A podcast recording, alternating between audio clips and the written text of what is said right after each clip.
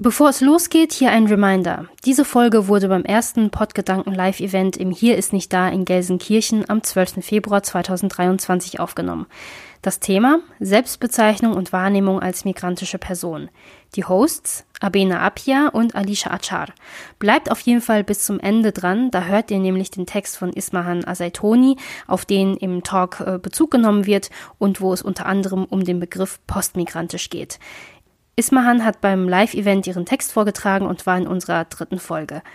In unseren Folgen erzählen unsere GesprächspartnerInnen von persönlichen Erfahrungen, Sichtweisen und Meinungen. Wir sprechen mit ihnen als Individuen und nicht als RepräsentantInnen einer bestimmten Gruppe. Und jetzt viel Spaß!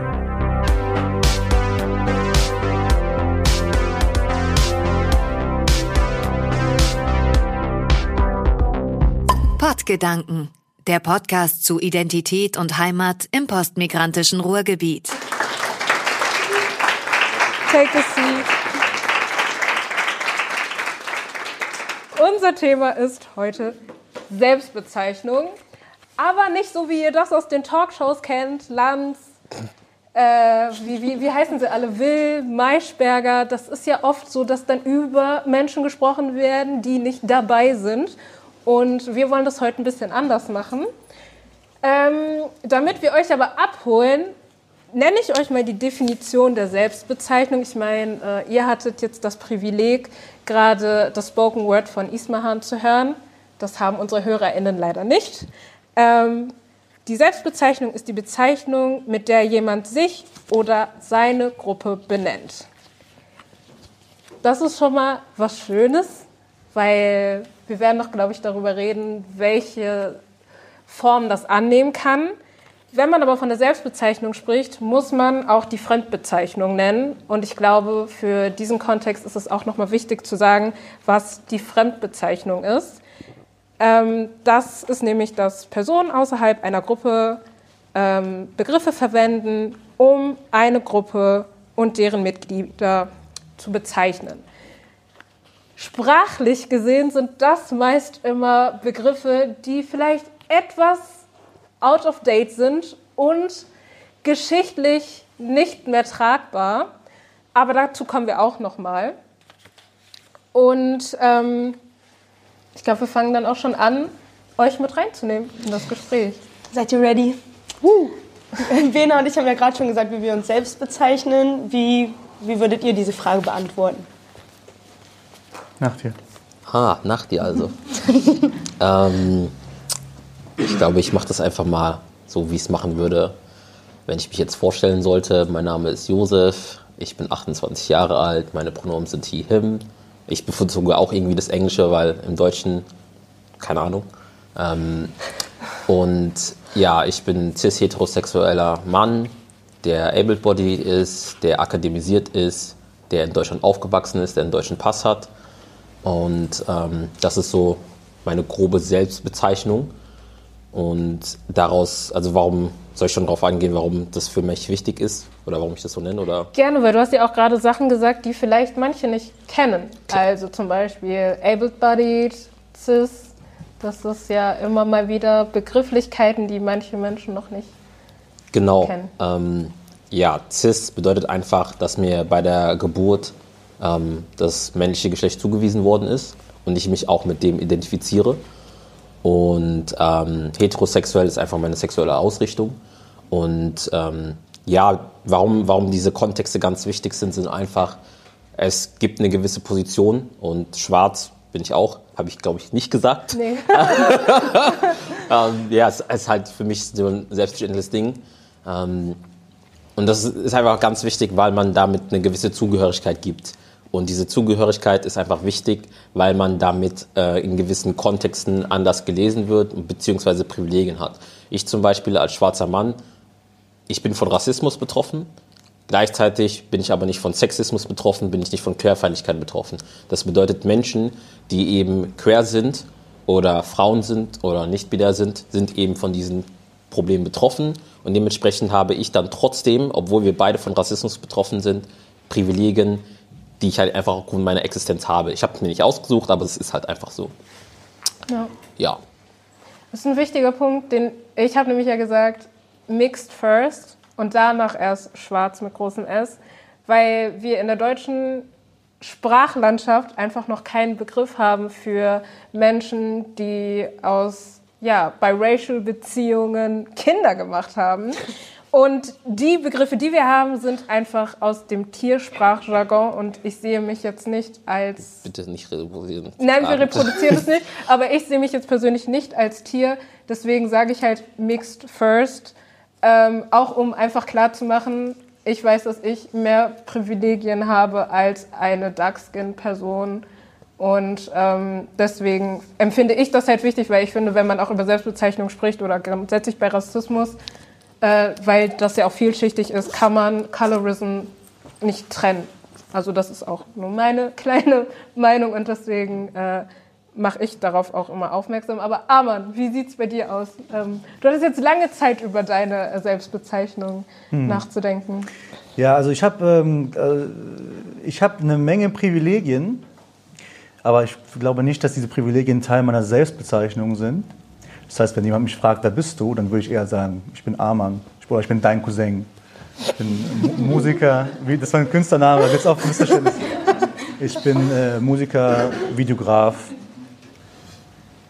und ich bin 25 Jahre alt. Das ist, worüber ich normalerweise spreche. Manchmal auch im Hinblick auf meine Herkunft fragen mich Menschen, wo kommst du her?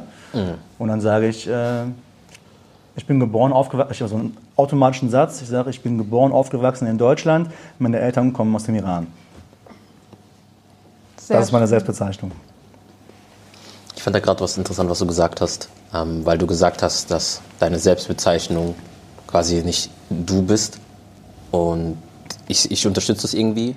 Same. Weil es, weil es nicht, also Selbstbezeichnung, so verstehe ich es auch immer, ist halt nicht, hat nicht so was mit ähm, der Person an sich zu tun, sagen, was, was sie ausmacht, sondern in welchen Kontexten sie gelegen wird, beziehungsweise in welchen Kontexten sie Privilegien beziehungsweise Deprivilegien hat, also Vorteile oder Nachteile hat, um das ganz einfach darzustellen.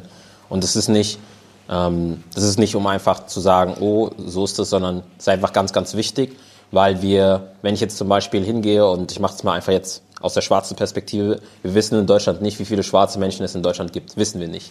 Und wenn man in der Statistik nicht auftaucht, ist es ein großes Problem, weil dann man auch nicht in der politischen Meinungsbildung erscheinen kann, beziehungsweise nicht so großen Anspruch darauf hat. Ne? Ja. Ähm, und das ist halt ganz, ganz wichtig. Ja, wir sagen immer Statistiken und ich mag Statistiken auch nicht. Und Statistiken sind oftmals auch oftmals aus der Perspektive von weißer Dominanzgesellschaft. Und dementsprechend sage ich, es ist sehr, sehr wichtig, dass wir benennen können, wo die Menschen verankert sind, wo die Probleme haben, weil nur wenn wir sie benennen können, dann können wir auch versuchen, irgendwie diese Probleme aus der Welt zu schaffen. Und das ist nicht so einfach, aber das ist die Basis dafür. Genau, wenn man, das, genau, wenn man etwas benennen kann, dann fällt es wahrscheinlich auch äh, einfacher, darüber zu reden, darüber in die Diskussion zu gehen. Wie siehst du das denn? Äh, braucht man Selbstbezeichnungen deiner Meinung nach? das äh, hängt davon ab, was eine Selbstbezeichnung ist. So, ne? Mhm. Also braucht man ein Selbstbild, mhm. auf jeden Fall. Also ich glaube, so ich bin kein Psychologe, aber aus psychologischer Sicht braucht man definitiv so, einen gewissen, so ein Selbstbild und Überzeugungen über sich selbst. Ich, ich, bin mir nicht sicher, was selbst, ich bin mir ehrlich gesagt gar nicht sicher, was Selbstbezeichnung bedeutet. Mhm. Also wenn, die Art und Weise, wie man se sich selbst bezeichnet, wenn man darauf angesprochen wird, oder die Art und Weise, wie man sich selbst sieht, generell. Deswegen fühle ich, ich mich finde, nicht. das ist ein guter Punkt, weil ich glaube, dass viele Menschen aus der Mehrheitsgesellschaft, gleich weiß, ähm, keine Selbstbezeichnung brauchen. Und du hast vorhin ja schon gesagt, ich bin eine Arman und ich will auch eigentlich nur die Bena sein. Aber oftmals kann ich nicht nur die Bena sein, weil ich in Räume reinkomme und dann bin ich schon das und das und das und das, ohne irgendwas gemacht zu haben. Und deswegen glaube ich, dass wir dann diese Selbstbezeichnung irgendwie uns auch angeeignet haben, weil sehr viel, also viel Fremdbezeichnung vorher da war. So. Und dann ist das halt, also ich kann jetzt auch nur aus der äh, schwarzen Community sprechen, dass man halt irgendwann gesagt hat, okay, we are black. Ist halt so. Ähm, und dass man halt auch stolz drauf sein kann und das irgendwie zu was Positivem macht. So. Ich glaube, Selbstbezeichnungen sind vor allen Dingen daraus entstanden, dass man eben immer diese Fremdzuzeichnungen hatten Und es ist auch vor allem ein, es ist einfach ein, man kann sich, sag ich mal, seine Leute aussuchen so ein bisschen. Man kann sagen, okay, wo fühle ich mich zugehörig? Und dieses Zugehörigsein ist, ist für uns Menschen sehr, sehr wichtig, einfach weil wir, wir sind einfach soziale Menschen, also soziale Tiere in dem Kosmos. Wir brauchen den Kontakt äh, mit anderen Menschen, um psychisch gesund zu sein. Das ist einfach gegeben. Und ich glaube, wenn man, ähm, und das ist gerade der Punkt, den du angesprochen hast, wir kommen in Räume rein und wir werden sofort zu etwas anderem gemacht. Und das ist etwas, ähm, wir haben das Recht an Individualität nicht. Wir haben dieses Recht nicht, als Individuum gesehen zu werden, wenn du einfach von Rassismus betroffen bist oder wenn du nicht eine nicht weiße Person bist. Und ich als schwarzer Mann musste mich nie, musste, ich musste mich fragen, bin ich überhaupt schwarz, beziehungsweise als das N-Wort überhaupt gedroppt worden ist, ich so, was meint die Person jetzt damit so? Und dann, ich war nicht von Anfang an schwarz, sondern ich wurde zu schwarz gemacht und habe es dann akzeptiert, weil ich gesagt habe, okay, das ist eine, das ist etwas, wo ich mich mit anderen Menschen connecten kann und auch stolz drauf bin und froh drauf bin. Nur diese Individualität ist etwas, was halt einfach weiße Menschen von Grund auf besitzen. Und das sehen wir einfach daran, wenn wir jetzt einfach sehen, wie gewisse Menschen, wie so Beispiel Friedrich Merz, der irgendwie was über Jugendliche gesagt hat, wo ich sage, okay, alles klar. Ähm, warum ich das erwähne?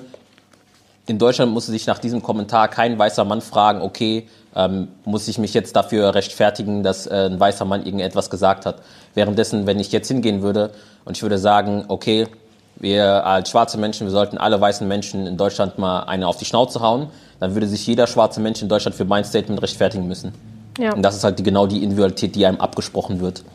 Krass. Ja, ja das sehr stimmt. Punkt. Wichtiger Punkt. Du hattest jetzt noch was oder? Ich, mich sehr, ich, ich fand das sehr real. Das musste ich, da musste ich sagen, krass. Also kann ich äh, auf jeden Fall nachvollziehen, das Ding, das Problem. Ja? Ich lasse es gerade äh, kurz sagen, was du gesagt hast. auch sehr, sehr gut. Und ich denke darüber auch oft nach, so dieses Thema Selbstbezeichnung, brauche ich das über, oder nicht. Aber oft, äh, wenn ich einfach noch, also ich studiere derzeit in den Niederlanden und wenn ich einfach nur sage, ja, ich bin Alicia, ich komme aus Deutschland, das, ähm, das glaubt mir immer keiner. und deswegen bin ich, oder bin ich jetzt auch schon so automatisiert, so, ja, meine Eltern kommen aus der Türkei. Und äh, das war irgendwie vorher auch nicht so. Das ist jetzt erst sehr, sehr stark so, seitdem ich auch im Ausland studiere dass das irgendwie so auch automatisch geworden wurde, dass ich das auch gar nicht mehr hinterfrage, dass ich das einfach sage. Aber auch allein die Tatsache, dass das oft auch nicht so hingenommen wird einfach, äh, zeigt, also hat mich schon so dazu gebracht, dass ich mich quasi jetzt so bezeichne und auch, was ich am Anfang meinte, Deutsch, Türkisch, äh, das ist halt so, ja, meine Eltern kommen aus der Türkei und natürlich bin ich Türkin, aber irgendwie bin ich hier auch aufgewachsen. Ich kann jetzt nicht viel über die Türkei und die politische Situation oder das Bildungssystem oder all sowas, alles, was ich darüber weiß, ist, was ich mir halt selbst äh, angelesen habe. Und deswegen ist es immer so schwierig. Und dann wird, kommt ja die Frage, und was steht auf deinem Pass und was auch immer. Und deswegen äh, bin ich dadurch auch erst so auf dieses Thema gekommen und habe mich da in dieser Situation quasi erst mit dem Thema befasst. Braucht es das oder braucht es das eben nicht? Genau.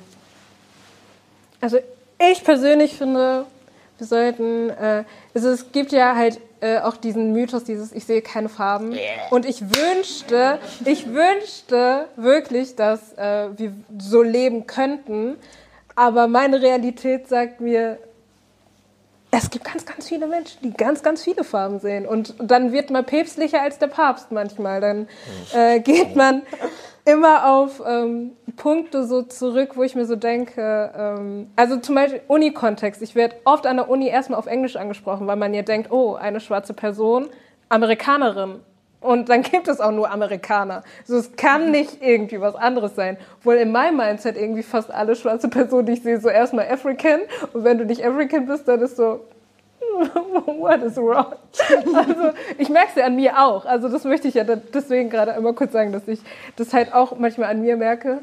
Aber keine Ahnung, also manchmal möchte ich halt auch einfach Bena sein, die Hobbys hat, die Dinge macht, aber irgendwie habe ich das Gefühl, dass es in diesem öffentlichen Raum nicht möglich ist und das, was du gerade auch gesagt hast mit der Friedrich-Merz-Debatte, dass wenn ich dann auf die Arbeit komme, das Erste ist, was ich mir anhören darf.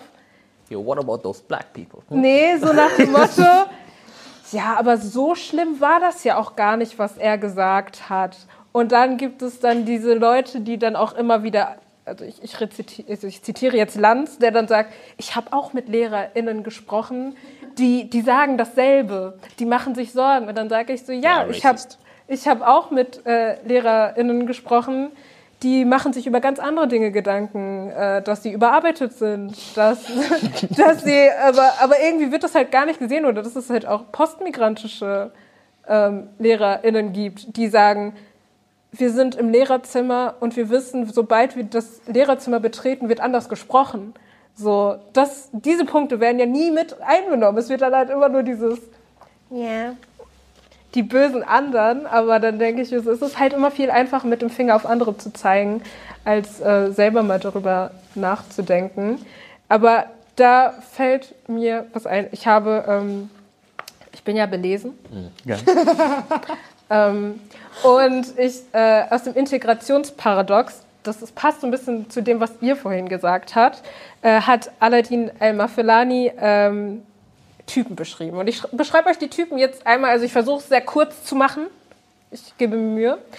Ähm, in der Schule mit den Deutschen war das immer eine Pflichtveranstaltung. Wohlgefühlt habe ich mich immer mit den Türken. Typ 2. Ich bin eine Türke aus dem Pott. Pott ist Heimat, Türkei ist Identität. Typ 3.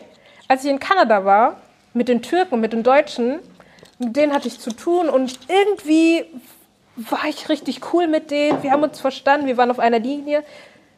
Wir waren irgendwie gleich, aber irgendwie auch nicht.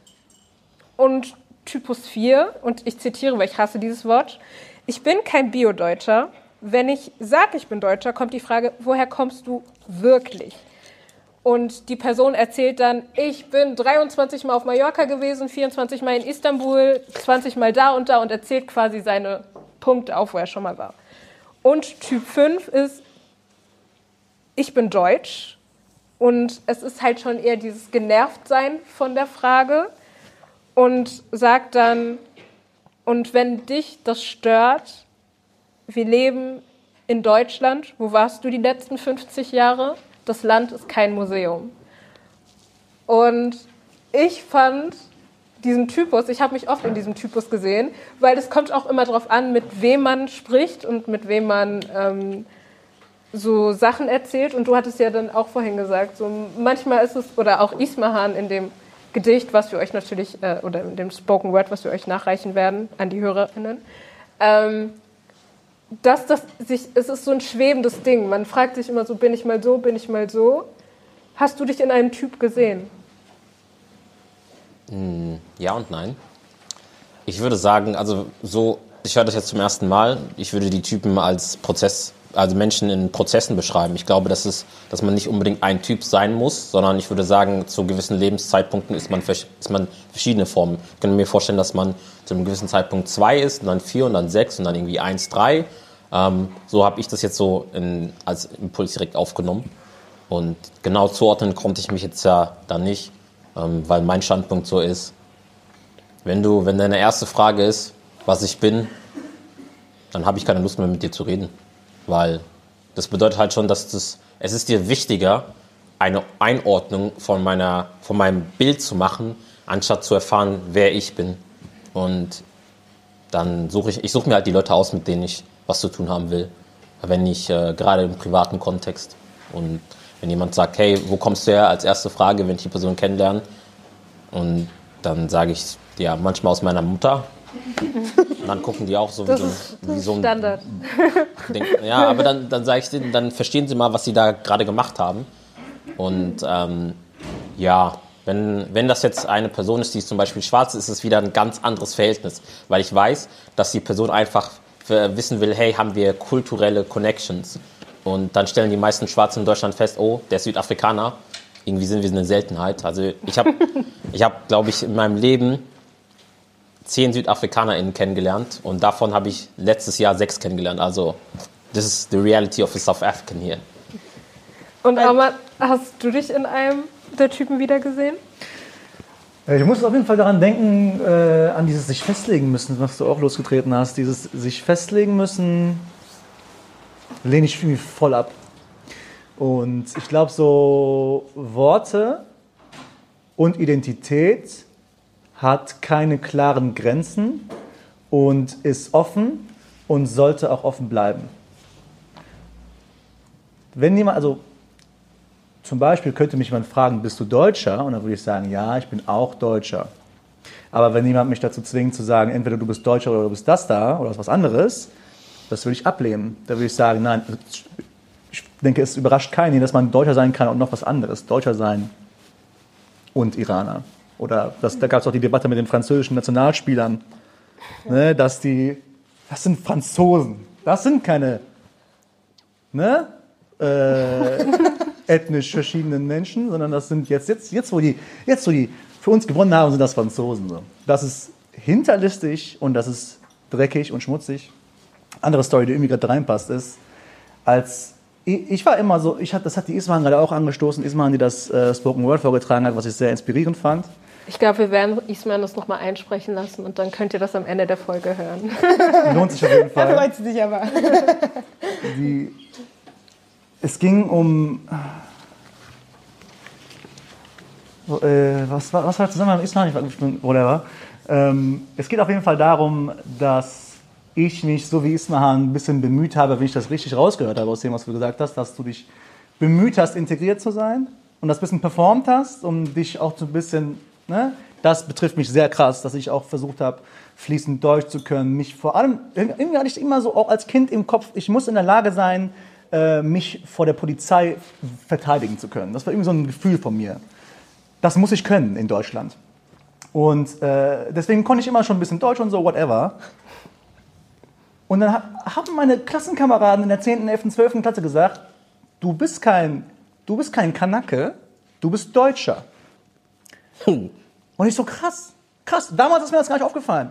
Das, das, das Perverse daran ist auch so ein bisschen das Binär, dass du entweder bist du Deutscher oder du bist Kanake. Für die zumindest damals. Die haben auch viel zu viel so Deutschrap-Content sich reingezogen, ja, damals. Chile und Abdi und so, wo suggeriert wird, ein, jemand, der aus der Türkei stammt, jemand, der aus Marokko stammt, jemand, der aus dem Iran stammt, das muss ein, das muss ein Junge ist, der muss ein G sein, das muss ein Gangster sein und so. Viel, da gibt es viel aufzuarbeiten. So, und ich sage, ich bin Deutscher, ich bin auch Iraner und ich bin auch eine Menge andere Sachen. Könnt ruhig klatschen. Es ist ein Live-Podcast, Leute. Dann hören die Leute auch, dass wir vor Menschen reden, weil sonst denken die so. Was? Simulation. Ja, Simulation. Nee, fühle ich sehr, was du gesagt hast. Warum denkt ihr denn, äh, oder was sind so eure Gedanken dazu, warum es denn oft auch erwartet wird, dass man sich entscheidet? Könnt ihr euch das irgendwie erklären? Also grundsätzlich muss man, ich glaube, muss einfach dafür benennen, dass wir als Menschen, einfach weil unser Gehirn so funktioniert, versuchen einzuordnen. Ähm, und das hat halt einfach eine lange Geschichte, kurzer Ausblick. Wir waren ja mal Menschen, die so gejagt haben, ne? Und so, ne? Und dementsprechend, wenn da eine kleine Katze vor einem steht oder dann auf einmal eine große Katze, es wäre sehr, sehr schädlich, wenn wir wirklich jedes Mal überlegen müssten, ah, okay, tötet mich die Katze jetzt oder ist die lieb? Und wenn, wir, wenn ich überlegen muss und so gucken muss, okay, ja, wie, hm, wie sieht jetzt aus? Dann kann es halt schon sein, dass ich tot bin. Und daher kommt dieses grundsätzliche Einordnen in Kategorien. Das ist grundsätzlich erstmal nichts Schlechtes. Ähm, wir müssen nur einfach uns bewusst werden, dass dieses kategorisierte Denken daher kommt, wie wir aufwachsen. Ne? Und die meisten sagen, ja, Kinder werden ohne Rassismus geboren. Das stimmt. Kinder werden aber rassistisch sozialisiert. Und das, die frühesten Formen sieht man schon bei Kindern, die drei Jahre alt sind. Ne? Das bedeutet, viele sagen, oh, das kommt erst mit dem jugendlichen Alter. Nein, das fängt mit drei schon an. Es kann auch mit zwei anfangen. Und dementsprechend lernen wir sehr, sehr früh einfach Dinge. Und wenn ich sehr, sehr früh einfach Dinge lerne wie, okay, die Schwarzen, die sind halt so, ne? Ähm, oder ich sehe das bei, an dem Verhalten von Eltern, dann merke ich mir das. Und dementsprechend glaube ich, dass es einfach sehr, sehr wichtig ist zu sagen, hey, wo setzen wir an? Wie können wir versuchen, das Ganze so ein bisschen aufzurollen einfach Bewusstsein dafür zu schaffen? Ja, weil ich glaube, es ist einfach, es ist sehr, sehr viel und einfache Lösungen gibt es nicht. Nur die Bewusstseinsfindung ist gerade, gerade für weiße Menschen sehr, sehr wichtig, sich ins Bewusstsein zu rufen, warum denke ich so, wie ich denke? Und denke ich so, weil, weil ich so denke oder denke ich so, weil ich einfach von Kindern gelernt habe, dass es, dass es normal ist, so zu sein? Und dieses Selbstverständnis von, oh, ich muss mich für nichts rechtfertigen und ich kann mir einfach ausruhen, was ich mache, ähm, das ist einfach ein sehr, sehr großes Vorrecht. Und das bedeutet nicht, dass wir, dass wir sagen, oh, ihr hattet es nie hart. Ich sage, ihr hattet es nie hart, weil ihr schwarz seid. Ihr sagt, ihr hattet es nie hart, weil ihr türkischen Background habt. Ihr hattet es nie hart, weil ihr irgendwie von Querfeindlichkeit betroffen seid. Das sind alles so Sachen, die da einfach noch, die einfach benennenswert sind. Und nicht um zu sagen, mir geht's schlecht, sondern einfach zu sagen, das sind Dinge, die einfach noch zusätzlich dazu kommen. Wo du vorhin auch gesagt hast, I don't see color. Wenn jemand zu mir sagt, ich sehe keine Farben, dann ist die größte Red Flag, die es gibt. Weil ich mir einfach denke, so, ja, du siehst auch nicht die Probleme, die damit kommen. So. Und nicht nur das, du hast das Privileg, so ignorant zu sein und zu sagen, es ist dir egal, ob so, weil und wenn es dir egal ist, was, ich im, was mich betrifft und was mich im Alltag durch, durch mein Leben begleitet, dann bin ich dir als Mensch egal. Und wenn du dann sagst, ich soll differenzieren, dann sag ich, yo, Bro, it's not happening.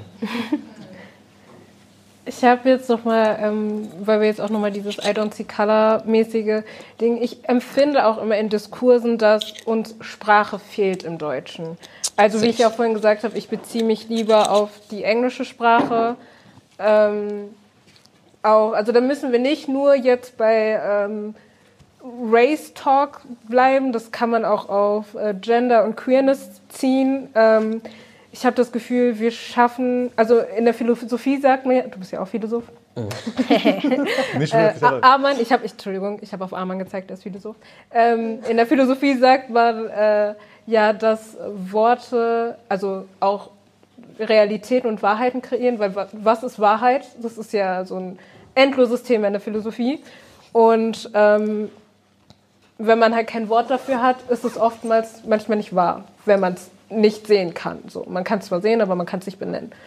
Und ähm, glaubt ihr, dass diese Sprachbarriere manchmal, also gerade im deutschen Kontext, also ich könnte mich jetzt als Mixed Race auf drei verschiedenen Sprachen, also Spanisch, Französisch, okay, Spanisch wäre jetzt halt auch wieder problematisch, aber Französisch und Englisch könnte ich, gäbe es ein Wort für meine Kategorie, so theoretisch, ohne ähm, zu sagen, so, so, aber in Deutschen, wir wollen das einfach nicht.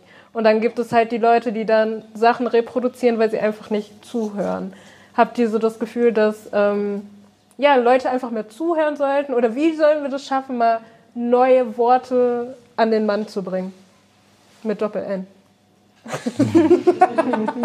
Ja, es besteht auf jeden Fall kein Zweifel, dass so die Worte, die du hast, auf jeden Fall dein, deine Gedanken formen. Und wir haben auch kein, keine angemessenen Worte für. Äh, ja, das ist krass. Also ich habe gerade schon das K-Wort gesagt, gesagt, dass. Äh, was ist die, was, also ich, ich musste lange, ich habe mal so einen Post geschrieben auf Instagram, whatever, wo es darum geht, dass Menschen, die aussehen wie ich, zum Beispiel im Kontext der zuvor angesprochenen Silvesternacht 2016 für Vergewaltiger, Mörder gehalten werden und so weiter. Und da ist mir aufgefallen, was übrigens ein Riesenproblem ist. Und es ist mir aufgefallen, es gibt kein, was ist das Wort dafür? Dann habe ich gesagt, Menschen mit einer östlichen Migrationshintergrund. Und wäre cool, wenn wir ein Wort haben, das nicht Kanake ist, äh, das diese Menschen eingrenzt. Und ja, long story short, es formt definitiv deine Gedanken. Es gibt auch mega viel Widerstand schon beim Thema Gendern jetzt gerade. Das ist ein riesen Thema geworden. Und äh, ich habe das Gefühl, Menschen setzen sich gar nicht damit mit der Frage auseinander, warum gendert man eigentlich? Ich glaube, die sind einfach nur dagegen. Ja. Bisschen. ähm, weil, wenn man zumindest mal die Story, ich, viele Menschen, ich rede mit vielen Menschen über dieses Thema und die hören die Story zum ersten Mal.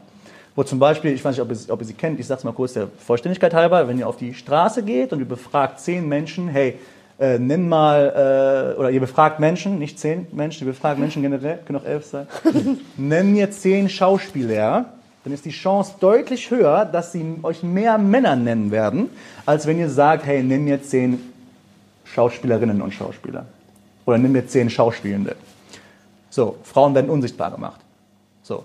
Hey, damit kann man sich dann, dann oh, okay, alles klar, das ist ein Argument fürs Gendern. Aber ich habe das Gefühl, eine große äh, Zahl der Menschen, die sich öffentlich dagegen ausspricht, auch auf brutalste Weise und mit den größten Beleidigungen überhaupt keine Ahnung hat, was dahinter steckt. That's all. Ja, auf jeden Fall auch. Ähm, ich habe noch eine kühne These, bevor wir das Plenum eröffnen. Ähm, ich empfinde manchmal, dass Menschen mit Migrationshintergrund gar nicht als Mensch wahrgenommen werden und deswegen halt diese Begrifflichkeiten dann, also wäre jetzt gut, wenn wir Baha vielleicht drin hätten, weil sie ist ja, arbeitet auch mit PolizistInnen zusammen. Aber ich weiß nicht, ob ihr schon mal Bücher von Polizeischulen gesehen habt. Yes, they're racist as fuck. Ja, da steht dann halt beim Racial Profiling drin, welche, also Stereotyp nach Stereotyp nach Stereotyp, da wird dann halt auch das K-Wort benutzt, äh, was Arman gerade gesagt hat. Und ähm, das ist für mich äh, totale Entmenschlichung. Ich habe heute auch bei einer Zeitung mit vier Buchstaben, ich nenne den Namen nicht, ähm, ich habe mittlerweile ein ganz, ganz großes Problem, wie das Wort Flüchtlinge benutzt wird. Denn dann stand dann so, haben wir überhaupt so viel Platz für so viele Flüchtlinge? Die haben Millionen geschrieben. So, so. Und dann, dann war ich halt so, okay, das sind Menschen. Das, das sind Menschenleben hinter. Warum kann man nicht das benennen, dass das auch Menschen sind? Indem man es aber wieder als Sammelbegriff Flüchtling ist es dann wieder sehr negativ behaftet und ja, man sperrt, also ich jetzt nicht, aber manche sperren sich dann halt dagegen und ich empfinde das halt immer so, also für mich mittlerweile im Lesen ähm, immer so ein bisschen, ähm, wer darf Mensch sein, auch was wieder an Bildern gezeigt worden ist, ähm, finde ich auch immer schwierig, weil ich weiß, wäre das in einem Wäre das in Nordamerika passiert, weiß ich nicht, ob wir so viele Bilder von Leichen gesehen hätten wie jetzt aktuell. Das ist auch eine kühne These. Ich würde es nicht als These bezeichnen, ich würde es schon als Realität bezeichnen. Ich glaube, das kann man auch einfach aus der Historie, gerade aus den von Medien einfach sagen, dass das so ist. Ähm, Also ich glaube, wenn sich die meisten jetzt mal so gedanklich in die Grundschule oder in die Unterstufe versetzen und ihr an euren Deutschunterricht denkt und dann Bericht schreiben, ne, einfach mal kurz dran denken und dann auch dran denken, wie uns einmal immer eingeprügelt worden ist. Bericht darf keine eigene Meinung enthalten. Und jetzt achtet mal auf unsere Berichterstattung, wie sie heute stattfindet. Das sind meistens einfach nur, das und das ist meine Meinung. Und denkst du so, hey, wo sind die Fakten erstmal? Ähm, und vielleicht kann man dann selbst in, äh, in eine in eine Richtung kommen, weil man darüber reflektieren muss. Heutzutage habe ich das Gefühl, es geht nur noch um Polarisieren, es geht gar nicht mehr um Fakten darstellen, sondern es geht dann nur noch um Klicks und es geht nur noch um, wie viel kann ich möglichst schnell verkaufen und was sind die Wörter, die, die und das ist etwas, was mir gesagt worden ist, wenn ich einen Bericht anschaue und ich werde sofort emotional, dann ist das meistens gewollt, dass ich emotional werde, damit ich auf einen bestimmten Punkt komme. Und wenn man sagt, okay, hey, Flüchtlinge, Flüchtlinge, Deutsche waren auch Flüchtlinge, muss man einfach mal so sagen, ja.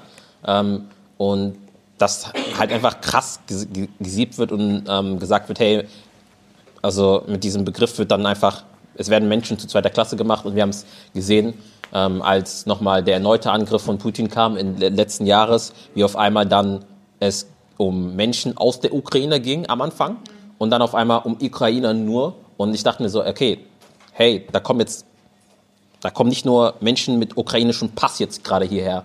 Und wie wir auch heute sehen, wie die Menschen unterschiedlich behandelt worden sind.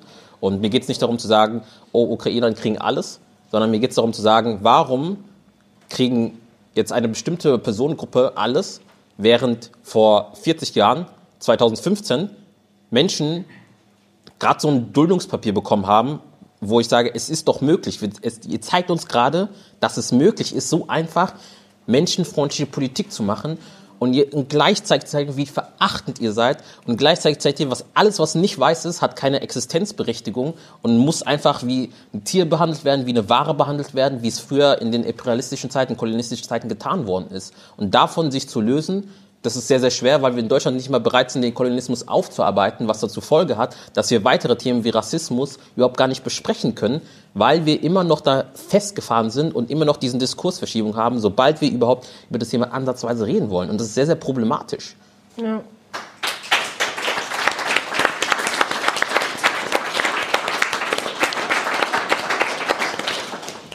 Zum Thema Narrativ gibt es eine Sache, die mir auf dem Herzen lag, die ich loswerden wollte. Äh, eine, also zusätzlich zu Journalismus und Sachen, um polarisierende Sachen sagen, um gekauft zu werden, um Klicks zu generieren, gibt es diese, gibt's diese Alt-Right-Pipeline auf YouTube? Habt ihr das auf dem Schirm? Ja. Dass wenn du auf YouTube, das war vor, boah, das war so 2018, 17 war es, aber war es richtig katastrophal, dass wenn du den Video angeguckt hast von einer bestimmten, so einer bestimmten, ja, so einer bestimmten Gruppierung, ja, ein bisschen rechts gewandt, dass, du, dass es sehr schnell ging, dass du in rassistischen Content, rechtskonservativen Content, Nazi-Content reingerutscht bist und du hattest Vorschläge auf deiner, äh, auf deiner Startseite auf YouTube von rassistischeren und immer rassistischeren und noch rassistischeren Videos. Und äh, YouTube hat einfach aktiv dazu beigetragen, äh, Menschen zu radikalisieren. Und das ist auch etwas, das das Narrativ so mitbestimmt, um äh, Algorithmen einfach generell. Genau, und das, das, hat, das wollte ich einfach loswerden und dafür, also das, dafür sollten wir uns auch sensibilisieren. Danke für den Input, äh, das wusste ich gar nicht.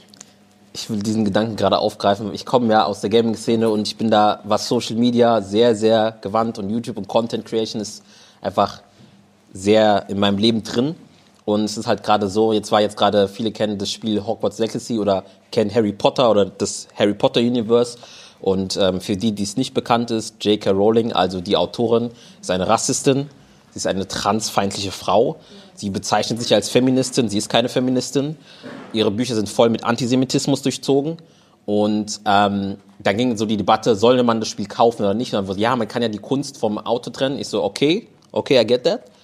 Nur wenn die Person hingeht und sagt, yo, ich benutze jeden Verkauf, jeden Sale, den ich daraus mache, weil sie ähm, die Werke nie verkauft hat, also die Rechte daran nie verkauft hat, sondern die behalten hat, und damit dann transfeindlichen Organisationen Geld zu geben, dann kann man das nicht trennen, sondern es ist eine ganz klare Haltung. Und dann wurde auch gesagt, oh, die EntwicklerInnen sind da, ähm, sind da noch nicht dran schuld. Und dann kommt draußen Voice Actor, hat halt einfach, ist halt einfach gerichtlich bekannt, da hat keinen Kontakt zu den Kindern und weiter aus Stories. Und da will ich einfach sagen, die Medien haben einfach einen enormen Einfluss und Algorithmen sind ja auch für Menschen programmiert. Ein, ja. ein Algorithmus ist nicht einfach so, ja, okay, der macht halt, was er will, sondern die Menschen bestimmen, wonach der suchen soll. Das bedeutet, wenn die Menschen, die das programmieren, weiß sind und sehr, sehr privilegiert sind, in dem Fall, bestimmt das natürlich auch mit, wie der Algorithmus sich verhält. Dementsprechend ist es sehr, sehr wichtig, wir, wir sagen immer dieses, und ich hasse dieses Wort mittlerweile, Diversität. Ne?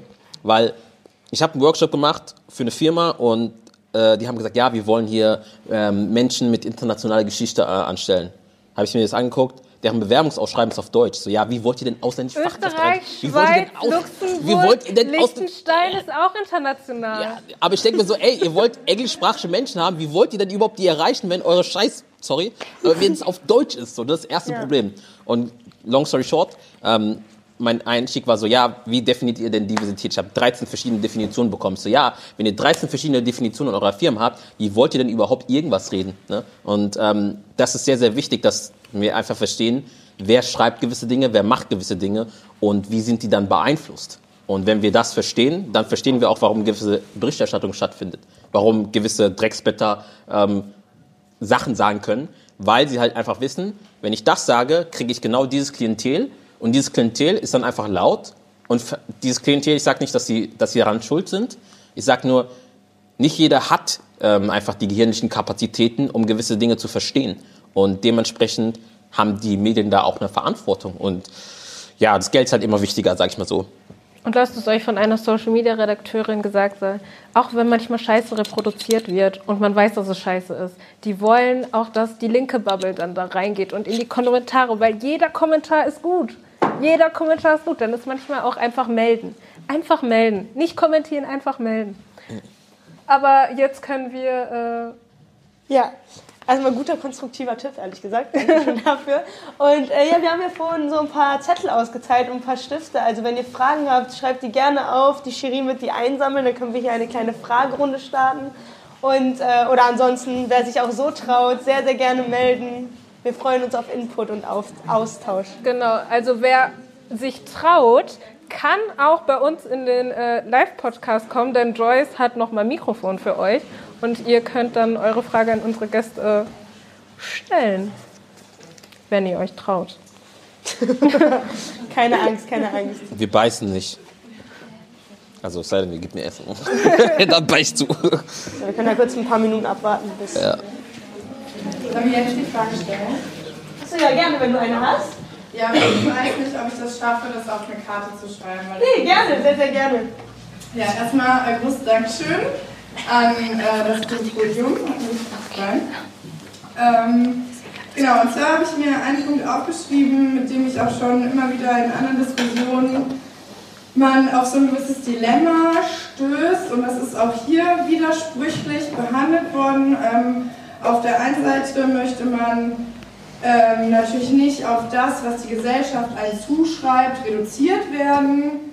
Frau sein, schwarz sein, ähm, auf der an also so, genau, man möchte nicht darauf reduziert werden, aber man möchte ja auch nicht, dass das nicht gesehen wird. Ne? Also wir haben ja, äh, versteht ihr, was ich meine?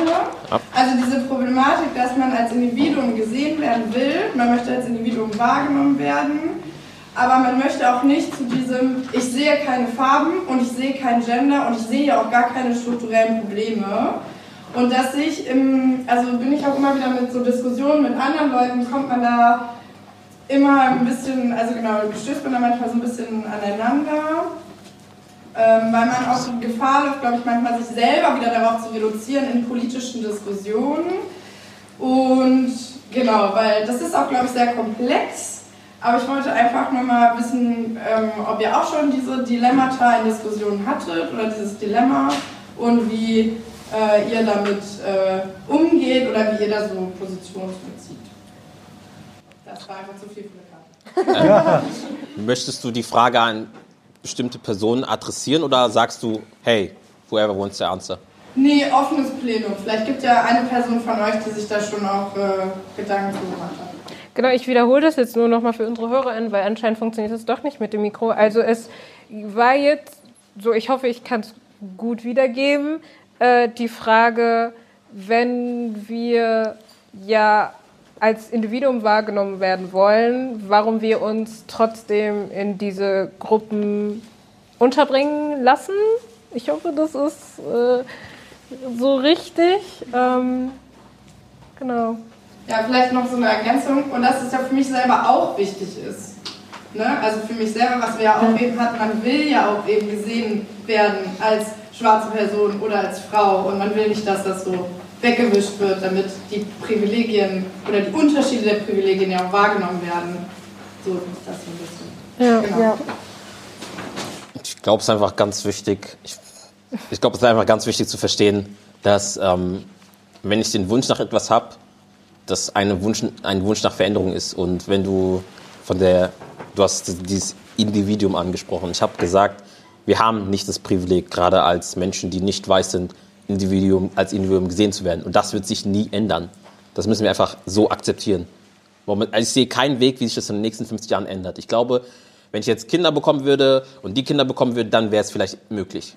Aber davor können wir es können wir es knicken. Same. Und das ist sehr, sehr wichtig, dass wir das verstehen. Und das kann einen, kann einen wirklich ermüden und erschöpfen und einfach auch zum Ende bringen, sage ich mal. So, wo man sagt, ey, ich kann nicht mehr und ich muss mir äh, psychologische Hilfe suchen. Und falls man das tut, das ist nichts Schwaches, sondern es ist actually etwas sehr, sehr Gutes. Habe ich auch schon in Anspruch genommen. Und ähm, das ist erstmal die erste Basis. Die zweite Basis ist, wir müssen verstehen, dass wir in gewissen Kontexten einfach gewisse Positionen haben. Und wenn wir in gewissen Kontexten Positionen haben, ist halt wichtig, diese Position zu benennen. Und das bedeutet, mach, mach, also ich persönlich mache das nicht, um zu sagen, hey, ich muss jetzt wieder beweisen, sondern ich mache das, um zu zeigen, okay, aus welcher Perspektive komme ich oder welche Perspektive habe ich. Weil ich die Perspektive eines schwarzen cis-heterosexuellen Mannes ist nicht dieselbe Perspektive wie die Perspektive eines schwarzen schwulen Mannes. So. Ne? Das sind einfach zwei unterschiedliche Perspektiven. Und dementsprechend kann ich in der einen Seite, können wir beide von Rassismus betroffen sein, von antischwarzem Rassismus. Ich kann aber dann gleichzeitig Täter sein, weil ich halt einfach querfeindlich bin. Oder in dem Fall homofeindlich bin. Das ist sehr, sehr wichtig. Und das ist nicht ein, ein ein Versuch an Annäherung, um zu sagen, hey, hier, äh, ich möchte doch bitte als Individuum gesehen werden, sondern ich bin in meinem, in meinem Selbstprozess schon so weit, dass ich sage, weil ich Rassismus als Struktur verstanden habe und Rassismus ist immer an Kapitalismus zu binden, ähm, this will never happen. So. Und das ist halt ein Acceptance-Ding. Und das ist sehr, sehr hart, aber das ist hier die Realität.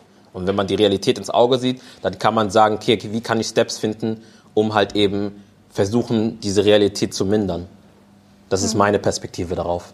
Also ich würde auch sagen, das ist so, das sind so Utopien. Wie gesagt, in der Philosophie streben wir immer an, äh, das bestmöglichste Leben äh, zu, zu, also daran zu kommen.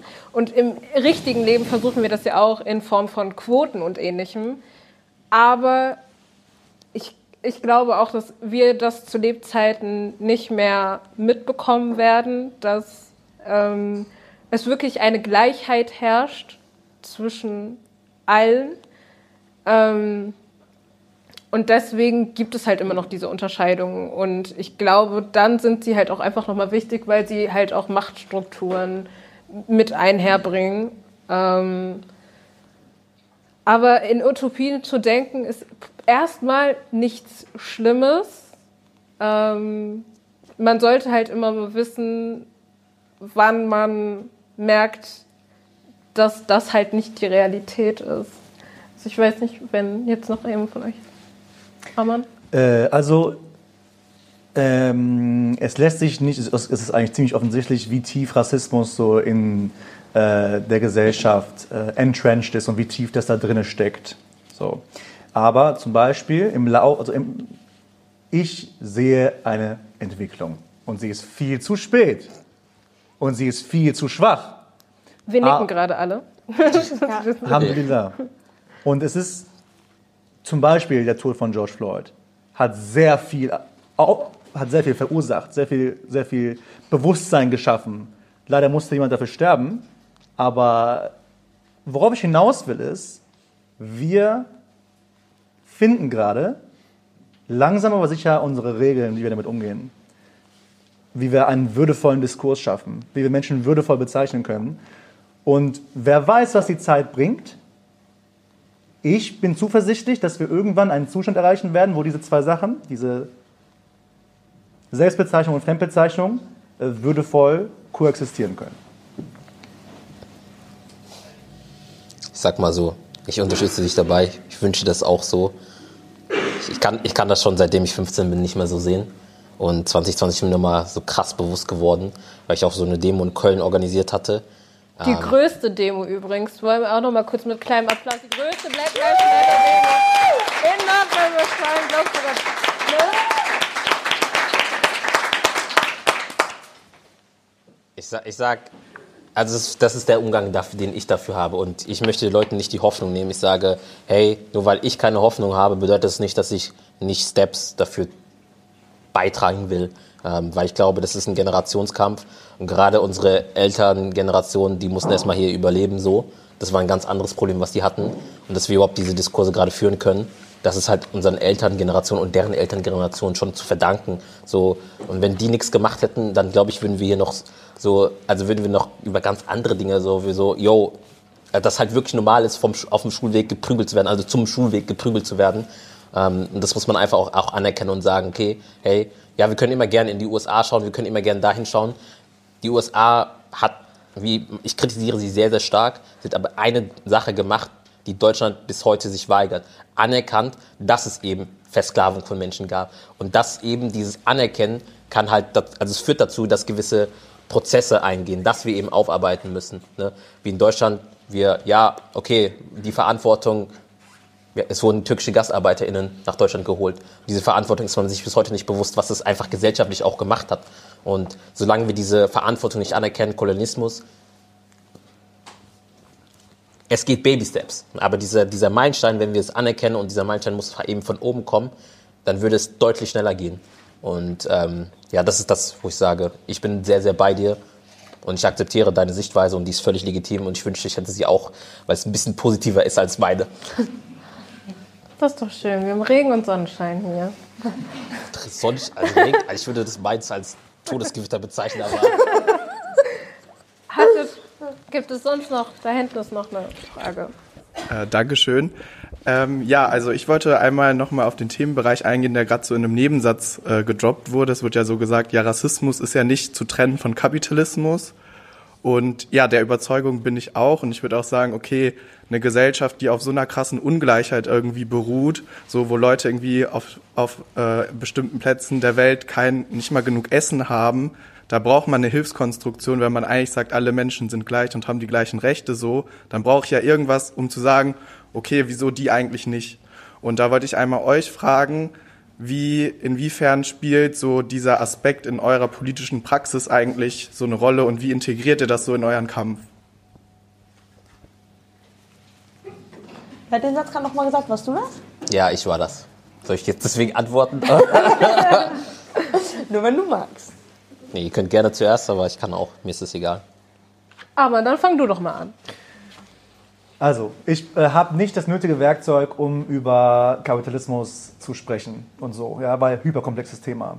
Was ich, ähm, was mir richtig krass durch den Kopf ging, als du es gesagt hast, ist, das ist der Umstand, dass ich jetzt gerade seit über anderthalb Jahren in der Tech-Szene unterwegs bin als und Software designe und auf Messen unterwegs bin. Und sehr geplagt bin vom sehr geplagt bin davon, auf engstem Raum mit dem Klassenfeind, wie Marx sagen würde, zu sein. Ja, von Menschen, die rassistisch sind, nicht mal in so einer philosophischen Art und Weise, sondern äh,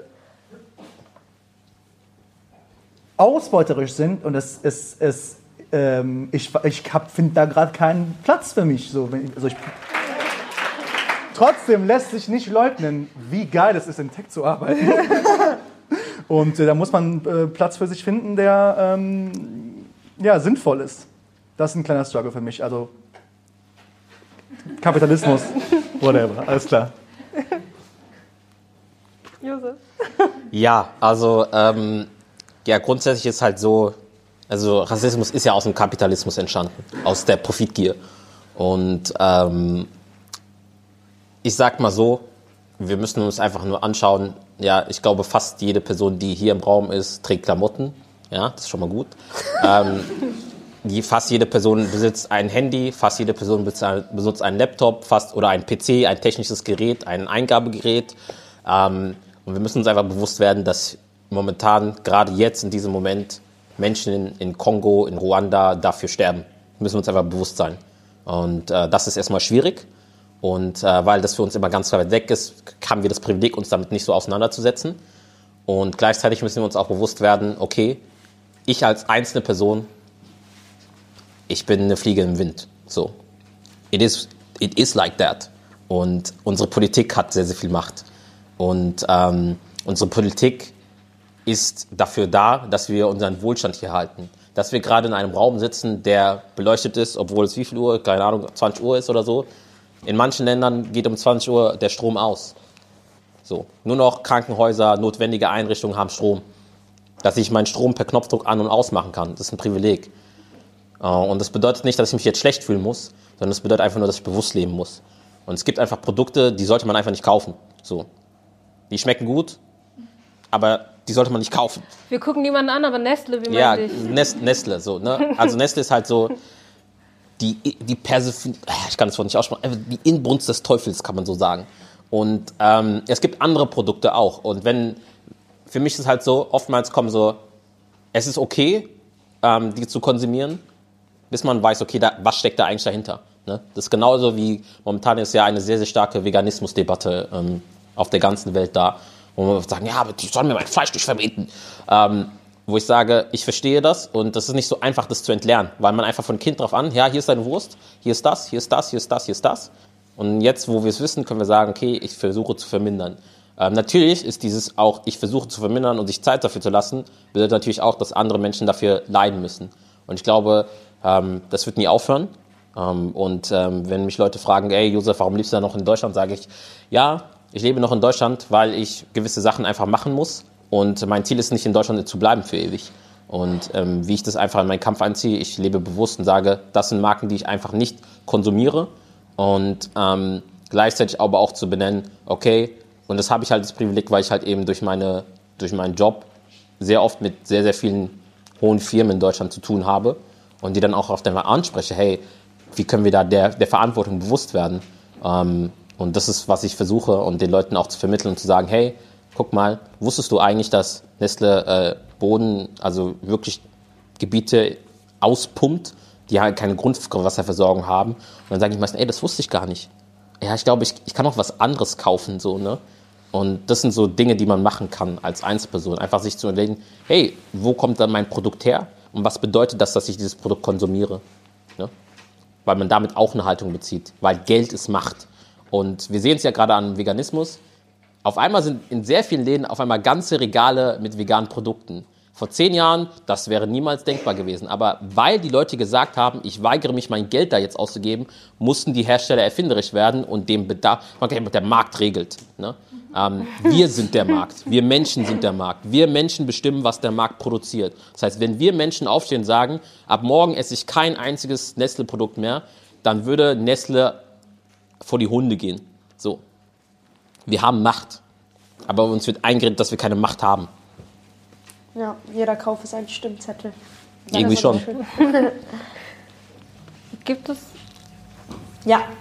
Ja, oh. genau. Ich wollte auch noch einen Punkt ähm, zu äh, jetzt so dieser Verbindung zwischen Rassismus und Kapitalismus sagen. Und zwar ähm, hattet ihr auch äh, in eurem Talk schon ein bisschen angeschnitten, irgendwie, hier gibt es dann mal irgendwie die Debatte aus einer bestimmten Boulevardzeitung zum Beispiel über Geflüchtete, die nicht wirtschaftlich verwertbar sind. Und hier irgendwie sind wir eher akademischere Menschen, die kulturell und wirtschaftlich dann eher verwertet, äh, als eher verwertbar irgendwie angesehen werden und deshalb vielleicht auch eher diese gute Anerkennung immer mal wieder bekommen oder eben auch die Gastarbeitergeneration irgendwie, die waren, die die wurden aus einem wirtschaftlichen Bedürfnis hergeholt und aber auch natürlich nur auf als so eine Duldung auf Zeit irgendwie auch irgendwo.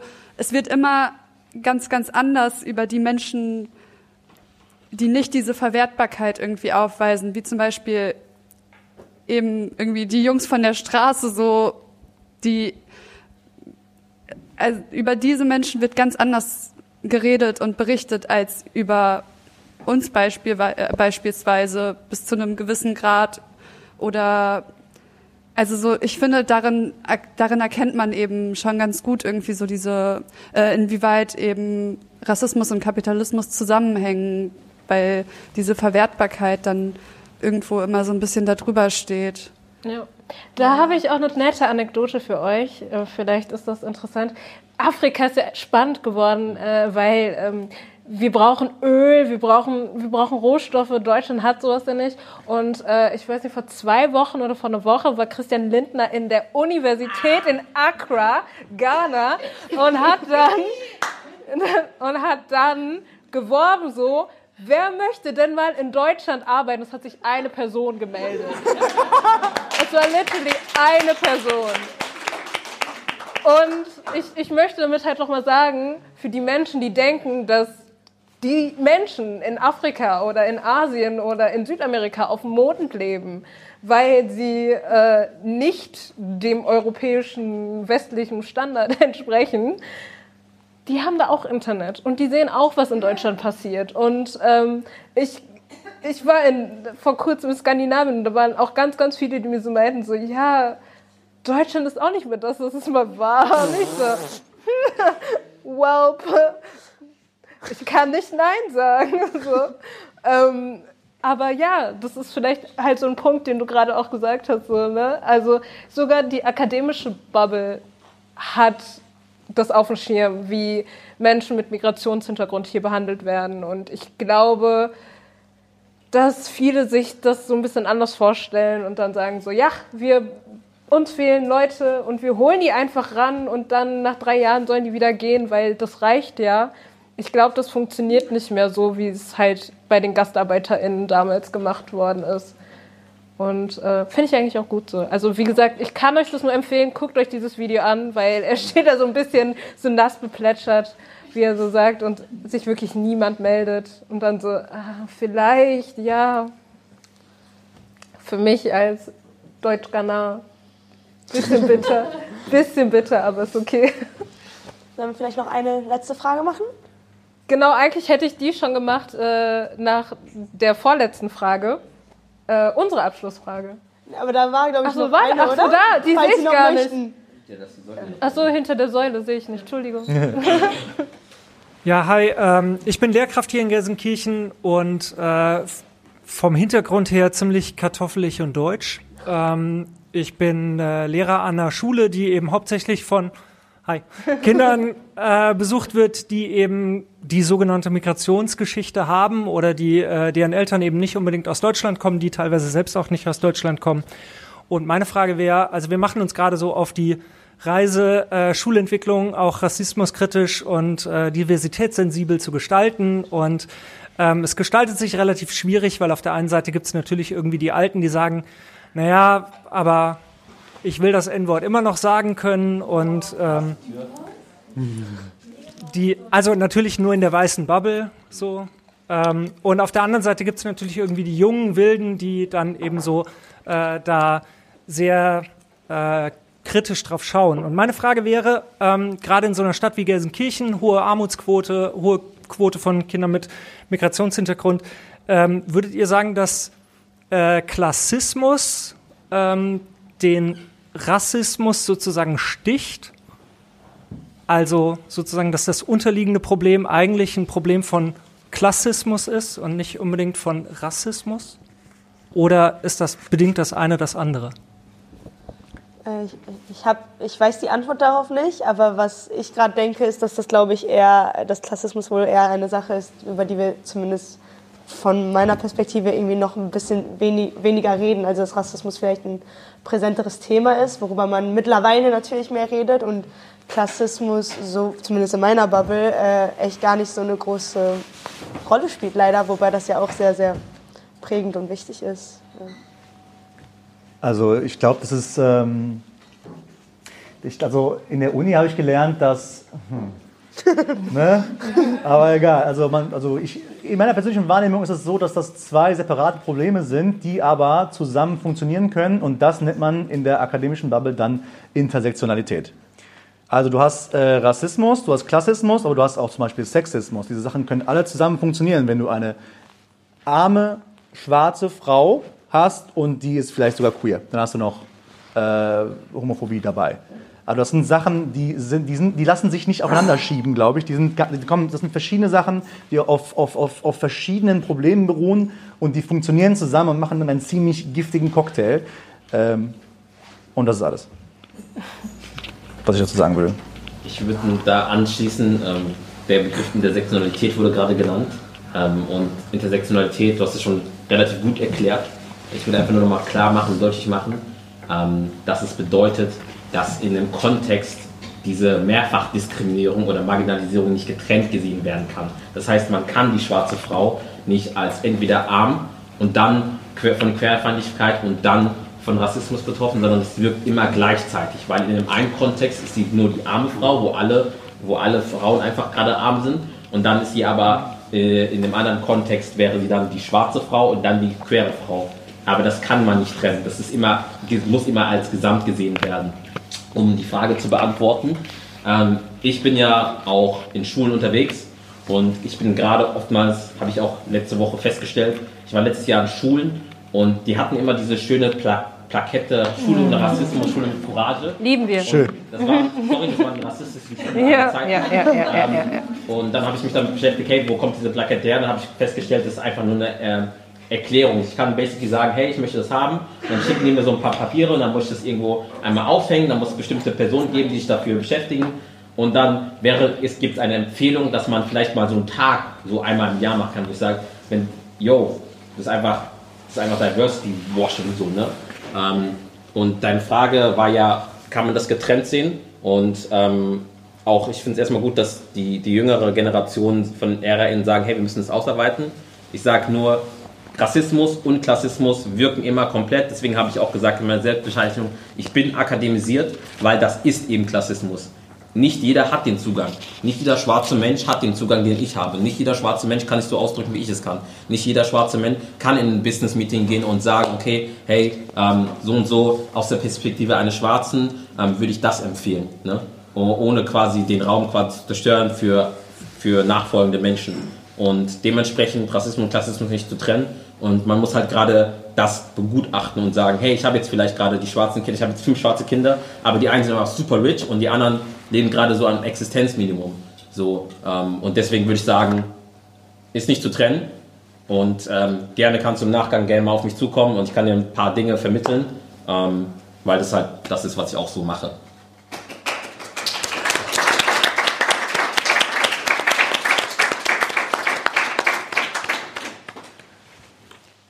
Achso, soll ich auch noch was sagen? Also ich, äh, Josef, wir wollen ja schon zusammen an Schulen, äh, was man sich da so anhört. Sch schwierig, ich finde es auch schwierig, wenn dann LehrerInnen dann vor den Schülern sagen, ja, die Sina, die ist ja immer problematisch, die versucht sich auch immer querzustellen vor dieser Sina. Und dann sage ich so, ist das so? Kann man sich nicht entwickeln? Waren wir nicht alle mal Teenager und ähnlichem? Und äh, ja, ich finde, Schule ist nochmal Leider ist Baha nicht da, aber ja. Schule ist nochmal ein ganz anderes Problem. Sonst hätten wir auch nochmal äh, darüber gesprochen, wie wichtig es eigentlich ist, dass man in Schulen auch die Leute ja, sich entwickeln lässt. Ähm, also nochmal zurück zu dem Typus. Das war nämlich eine Person im Laufe, also die wurde begleitet im Laufe der Schulstudiumlaufbahn. Und ähm, da sagt Aladdin Elmar Folani, dass gerade migrantische Jugendliche nochmal eine ganz andere Laufbahn haben und LehrerInnen oder PädagogInnen dann gerne mal diesen Cut machen und sagen, ja, den können wir nicht mehr holen. Und äh, dasselbe könnte man jetzt natürlich auch zu äh, Problemkindern sagen, in Anführungszeichen Problemkindern, die ähm, vielleicht nicht viel zu Hause haben und deswegen auch schwänzen, weil verschiedene Sachen, gerade in Gelsenkirchen hört man ja so ist auch, ich will nicht stereotypisch sein. Aber ähm, ja, es ist eine Reise. Und wie nehmen wir nicht migrantisierte Menschen mit, also die Mehrheitsgesellschaft? Wie schaffen wir es, die Mehrheitsgesellschaft zu überzeugen? Und ich habe immer das Problem, auch wir reden hier gerade sehr vorsichtig, sehr akademisiert manchmal. Und mein Problem ist immer so, oder ich gehe in Räumen und oder wenn ich auch in Schulen Vorträge halte, sage ich, ich möchte, dass mein Vater nicht in Deutschland geboren, aber auch mein Bruder 21 und hat gar keinen Bezug dazu, weil für ihn Fußball ist Leben, äh, das versteht. Wie schaffen wir das, dass ähm, ja, wir die Leute da ein bisschen besser mitnehmen? Amen. Wie so in der Schule. Ah, äh, äh, also was ein ziemlich fettes Thema ist, ist, ich glaube, wir können viel ausrichten mit Begegnung. Äh, auch wenn es manchmal wehtut. Ähm, wenn, ach, also schaut's, ich war jeder, jeder Mensch ist rassistisch, okay? Weil wir sind alle in, der, in einer rassistischen Gesellschaft sozialisiert. Und ich kann euch versichern, ich war deutlich rassistischer mal, als ich heute bin. Ja? Und das gilt für uns alle. Und das konnte, Gott sei Dank, äh, besiegt werden durch Begegnung und durch, dadurch, dass ich sensibilisiert wurde für diese Probleme. Und diese Probleme, naja, für sowas sensibilisiert werden klappt sehr gut, wenn Leute ähm, Geduld haben. Ne? Sollte man aber mit intoleranten Menschen und Menschen, die in schlechtem Glauben handeln, geduldig sein und tolerant sein, das würde ich ablehnen. Das ist so eine, so eine, so eine Gratwanderung. Ne? Äh, aber ich kann euch sagen, ich habe auch mit Menschen von der CDU gesprochen und so weiter und so fort. Und wenn man jetzt nicht unbedingt die Buzzwörter nennt, wie Gendern und so weiter und so fort, sondern das so ein bisschen von andersrum kommt, dann sagen die, ja, das ist doch alles eigentlich ganz, das ist doch alles eigentlich ganz sinnvoll. So, ne? Und das ist, glaube ich, ein Beispiel dafür, äh, wie wichtig Begegnung sein kann für sowas. Ja, also im Zuge meiner Arbeit habe ich dieses, dieses Phänomen beobachten können, wo ich sage, hey, sage ich das Wort Rassismus, Wand geht hoch, er ist vorbei, ich kann gar nichts mehr machen. Sage ich aber, hey, ja, es gibt halt Menschen, die haben halt einfach das Leben ein bisschen schwieriger, weil sie halt so sind, wie sie sind. Und dann ist oftmals Verständnis dafür da. Und man muss halt einfach verstehen, warum das so ist. Erstens, wir haben Kolonialismus nicht aufgearbeitet. Ich musste meiner Lehrerin in der Schule erklären, dass Deutschland Kolonien hatten und dass es bis heute Nachwirkungen hatte. Und die so erstmal, nee, Josef, ich habe das studiert. Nee, nee. Bis ich dann das bewiesen hatte. Also ich musste es ihr dann beweisen. Sie hat mich gezwungen, ein Referat zu machen, wo ich sage, this is your job. Ähm, und das sind halt so Dinge, wo ich sage, das muss aufgearbeitet werden. Das Zweite ist, wir haben eine Nazi-Vergangenheit. Ne? Und das, das Problem ist, warum diese Nazi-Vergangenheit so wichtig ist, ist, dass wir aufgrund dieser Nazi-Vergangenheit uns weigern, gewisse Dinge zu sagen. Wenn ich sage, du hast etwas Rassistisches gemacht. Was die Person versteht, sie ist ein Rassist. Ich habe sie als Rassist bezeichnet, habe sie als Neonazi bezeichnet und ich habe sie als jemanden bezeichnet, der grundsätzlich verfassungsfeindlich ist, der grundsätzlich Menschen ermorden will. Das habe ich nicht gesagt. Man kann etwas Rassistisches sagen, ohne ein Rassist zu sein. Wenn ich sagen würde, die Person ist ein Rassist, dann würde ich gar nicht mehr mit der reden. Dann würde ich weglaufen so oder mich verteidigen so, ne? Aber ich würde doch nicht mehr mit der reden. Bisschen, bisschen, ne? Schmalz und so im Gehirn. Ähm, auf jeden Fall, ich glaube, um halt auf die Mehrheitsgesellschaft zuzugehen, ist halt einfach ganz wichtig zu verstehen, wo kommen die Menschen her, wie muss ich mit den Menschen reden und das braucht einfach extrem feinfühlige Skills. Man muss mit Menschen reden können, man muss die Ängste von Menschen verstehen und nachvollziehen können und man muss auch einfach verstehen, dass es, also da sagt man immer, ähm, ich sage immer, man muss für weiße Menschen auch manchmal mitatmen. Ne? Was ich damit meine ist, ähm, ich kann schon verstehen, dass es auf einmal, wenn man durchs Leben geht und man muss sich mit nichts beschäftigen und man wird immer als Individuum gesehen und auf einmal kommt eine Person und sagt zu dir, ey, yo, kannst du mal ein bisschen weniger rassistisch sein und dann hat man das Gefühl, man ist ein Nazi direkt und ähm, dass es auf einmal schwierig ist und dann kommen so diese ganzen neuen Begriffe dazu, die man dann auf einmal lernen muss und äh, nicht mehr sagen kann, ja, früher war das doch alles so und warum ist es jetzt so und äh, ist alles neu und dann sagt man, ey, es ist nicht alles neu, nur die Menschen können jetzt finally artikulieren, was schon seit Jahrhunderten von Jahren existiert. Ne? Ähm, und dementsprechend würde ich sagen, um sich da zu öffnen, müssen Leute bereit sein, äh, also in, Kon in Konversation zu gehen, die unangenehm sind. Und auch ich musste das machen. Ähm, ich bin sehr christlich erzogen worden. Ich glaube, daraus geht klar hervor, dass ich transfeindliche Gedanken hatte. Äh, es geht klar hervor, dass ich sexistische Gedanken hatte. Es geht klar hervor, dass ich querfeindliche Gedanken hatte. Das ist ganz, ganz klar. Ähm, weil es einfach mit, es ist halt, ja, die Bibel sagt es so. Ne? ähm, die Bibel sagt vieles. Und ich glaube, dass es sehr, sehr wichtig ist, es zu verstehen und zu sagen, okay, Menschen sind in einem Prozess und dieser Prozess ist nie ausgereift. Ich bin in einem Prozess, ich bin allerdings einfach deutlich weiter als viele Menschen und deswegen kann ich diese politische Arbeit leisten. Und so würde ich sagen, um es kurz zu machen, wir müssen Begegnungen machen, wir müssen verstehen, okay, wenn ich mich in meiner Komfortzone befinde, bedeutet es automatisch, dass andere Menschen ihre Existenz abgesprochen bekommen.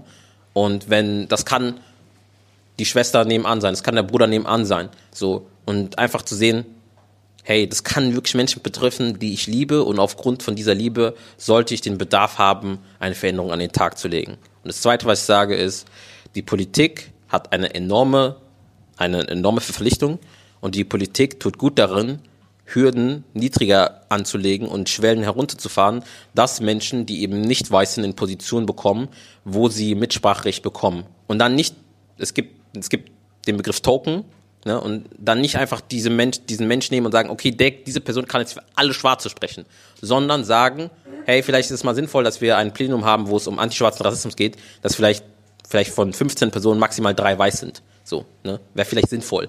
Weil dann ist es, die Personen, die es betrifft, können sprechen und auch da sage ich, da auch da funktioniert Klassismus. Ne? Auch da wieder zu sagen, wo kommen die Menschen her? Nicht immer die Leute, die akademisiert sind, sondern ich will auch die Handwerker dabei haben. Ich will auch die Reinigungskräfte dabei haben, weil genau diese Leute sind eben das, was es ausmacht. Ne?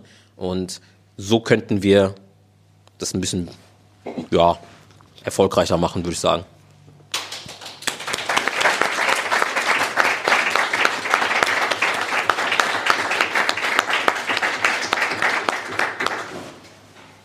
Das waren schöne Abschlussworte. Es sei denn, es hat noch jemand eine Frage und ist hinter der Säule und ich sehe die Person nicht. Okay. Nee, nix. okay. Ähm, ja, Alicia, wie verabschieden wir uns denn? Ich würde einmal mich bedanken bei Josef erstmal. Dankeschön für deinen Input. Das war echt eine super, super coole Runde und auch an dich. Dein Cousin, ihr müsst alle noch bleiben. Er performt hier nämlich gleich noch. Seid ihr erstmal ein bisschen ja, cool. Also danke euch beiden, danke euch beiden für euren tollen Input. Ich fand es echt eine coole Runde und auch danke an euch für euer Gehör und auch für euren Input, für, euren, äh, für eure Diskussionsfreude. Und äh, danke Bene, dass du das hier mit mir gemacht hast. Ich danke dir.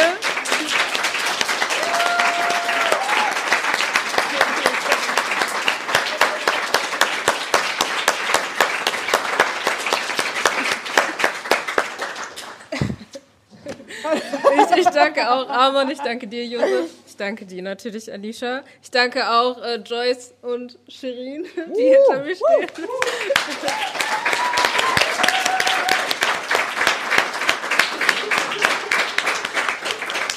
Wir bedanken uns auch nochmal recht herzlich bei dem Hier ist nicht da, äh, dass wir hier die Möglichkeit hatten, einen Live-Podcast zu machen. Und dann bedanken wir uns recht herzlich bei dem Publikum, was nochmal für sich selbst klatscht, weil, hallo?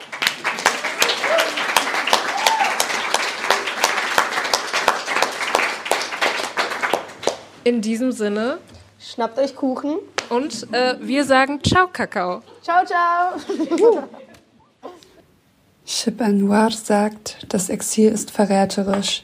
Ich füge hinzu, das ist es auch für die Nachkommen, die im Exil geboren wurden. Um anderen greifbar zu machen, dass ich selber Nachkommen bin, habe ich postmigrantisch für sehr passend gehalten. Das habe ich auch im Podcast erwähnt. Ich fand ihn viel treffender als Migrationshintergrund. Auch wenn wortwörtlich damit ein familienbiografischer Hintergrund gemeint ist, habe ich dann immer eine zweidimensionale Fotografie und keine mehrschichtige, vielseitige Person vor meinem inneren Auge. Und es war nicht immer so. Es gab auch mal eine Zeit, da habe ich mich selbst als Deutsche mit Migrationshintergrund bezeichnet. Ich wollte als Deutsche angesehen werden. Marokko, da kommen meine Eltern her, aber ich selbst, ich wurde doch in Düsseldorf geboren. Hallo, verehrte Mitdeutsche, seht her, wie gut ich Deutsch spreche. Je häufiger mir das Deutschsein abgesprochen wurde, desto deutlicher wollte ich beweisen, wie deutsch ich eigentlich bin. Doch auch viele meiner LehrerInnen wollten es mir nie so richtig anerkennen. Die guten Deutschnoten konnten mir zwar nicht abgesprochen werden, aber Deutsch war ich immer nur im Vergleich zu meinen anderen MitschülerInnen mit dunklen Haaren. Ich bin in die Token-Falle getappt. Ich wurde immer nur als integrierter wahrgenommen, aber auch nur als Mittel, damit die anderen noch mehr gedemütigt werden. Das Dasein als relativ deutsches Token. Meine eigene Rolle darin habe ich erst viel später reflektiert. Auf diesen Wendepunkt werde ich gleich noch genauer eingehen. Der Ausgangspunkt des Token-Daseins ist immer die fremde Zuschreibung, die wiederum Fremde beschreiben soll. Das ist nicht die deutsche Mehrheitsgesellschaft. Das ist zumindest nicht, was die deutsche Mehrheitsgesellschaft als Deutsch versteht. Irgendetwas ist anders mit denen. Vor diesen Fremdzuschreibungen schützt sich keine deutsche Staatsbürgerschaft, keine Deutschkenntnisse, auch keine Deutschlandkenntnisse. Was hilft, ist es, sich als Kollektiv davon betroffen zu verstehen und diese Fremdzuschreibung und Fremdzuweisung anzusprechen. Keine Tokens mehr, keine Gegenüberstellung guter und schlechter Ausländer mehr. Das möchte ich auch aus aktuellem Anlass noch einmal betonen. Denn einige Beiträge über die diesjährige Silvesternacht haben wieder einmal bewiesen, wie eigentlich über uns gedacht wird. Die Silvesternacht 2016 war tatsächlich auch der eben angesprochene Wendepunkt. Ich habe die Erfahrung gemacht, dass von mir erwartet wurde, mich zu den Vorfällen zu äußern. Angespielt wurde darauf, dass das ja meine Landsleute seien. Nicht nur angespielt, genau so ausgesprochen. Diese Situation hat mir ein für alle Mal gezeigt, dass meine dunklen Locken und mein Name mich für diese Menschen immer als Fremde erscheinen lassen werden. Die Mühe, dazuzugehören, endet früher oder später in Ausschluss und Fremdmachung. Diese prozesshafte Fremdmachung wird für mich am besten mit dem Begriff migrantisiert erfasst. Diese Fremdmachung bestimmt das Erleben migrierter Menschen und auch ihrer Nachkommen. Vor über einem Jahr hatte mir noch der Begriff postmigrantisch, den ich übrigens aus Buchkritiken hatte, als Eigenbezeichnung zugesagt. Dabei klingt dieser Begriff so starr. Und eigentlich trifft er besser auf einen sozialen Raum, einen Zustand, der Personen umgibt und bedingt zu. Migrantisiert. Das bin ich. Das hat das Exil meiner Eltern aus mir gemacht.